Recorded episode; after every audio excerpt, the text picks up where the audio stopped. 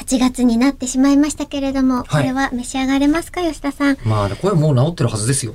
声はね、大丈夫だと思うんです。うん多分ねでもね、その食堂とか、あとはまあ刺激になりそうなものうんは、まだちょっと様子見つつなんて言っている中で、好きなお酒のおつまみについての、かつてのメール掘っております。はい。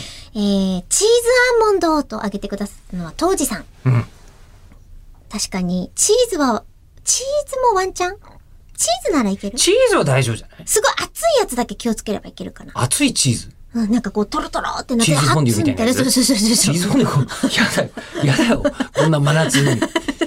そもそもが、8月にチーズフォンデュはない。チーズフォンデュが何の、何があってやってるんだって気がしますよ。ちょっとした罰ゲームでしたね。うすいませんでしいた。や、いいけども。えっ、と、もともとピザやグラタンなどのチーズもの、チーズ物が好物なので、これをあげてみました。とは言うものの、私はお酒に曰く、ビール、焼酎、日本酒、ワインなどの美味しさがわからないので、実際はほとんどただのおやつとして消費しています。お二人、一番最初に好きになったお酒、何ですかまた年月が経ってお酒の好み変わってきましたとお酒に関していただきました。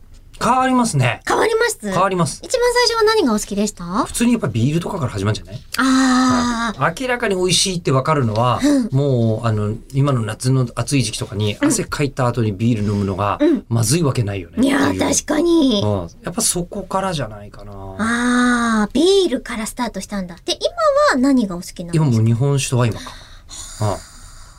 うんもう、でもどっちにしろ、醸造酒が好き。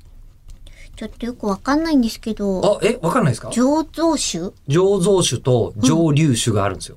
蒸留酒はウイスキーとか、そうそうそうブランデーみたいなおの。焼酎もそう。ほうほうほうほう蒸留して。要は蒸留要は一回アルコールをこう発酵させる、あの、穀物を発酵させてうん、アルコールができるじゃないですか。はい。もうその段階で飲んじゃうのが醸造酒で、あ、じゃあワインとかはワインとかは醸造酒です。ほう。で、それを蒸留って言って、うんまあこうあのー煮詰めてる、煮詰めるっていうのかなまあ蒸留すると、うんうんあの火にかけ、ここしてていくってことですか、えー火にかけてアルコール度数を高めるんですよ。はい。感覚的に、水分を飛ばして。そっか、フランベとかのイメージだと、アルコールが飛ぶけど、逆なんだ。アルコールを、そうそうそう、水分を減らしてアルコールを濃くすると、醸造酒から蒸留酒流に酒なる。ラムとかラムとかもそう。あーサトウキうんうんビを蒸留するとそうなります。へえ、の醸造の方が、方がお好きなんですね。好きですね。それ聞くと私もしかしたら蒸留酒の方が好きかも。なこれね、ご飯食べるときに合うのは醸造酒の方が合うんですよね。合わせ方を合わせると。ああ、それでかもしん香なりい。だけ楽しむとかになると、単体だと醸造酒より蒸留酒の方がいいかもしれない。うんうんうんうんうん。ありますけどね。あ、そうかも。そういう差があります。はい。なるほどね。